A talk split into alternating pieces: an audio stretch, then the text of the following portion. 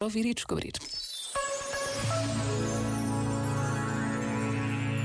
Marcel Calo nasceu em França em 1921. Foi acólito e escoteiro e depois dos estudos começou a trabalhar como tipógrafo. Pertenceu à juventude operária católica e foi recrutado para o serviço de trabalho obrigatório na Alemanha em 1943. Por se manter um católico ativo, bastou um ano para ser enviado para um campo de concentração, onde morreu em 1945.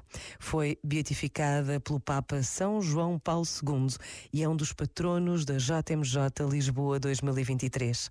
Por vezes, basta a pausa de um minuto para conhecermos vidas surpreendentes pela coragem e entusiasmo com que defendem a sua fé. Pensa nisto e boa noite. Este momento está disponível em podcast no site e na app.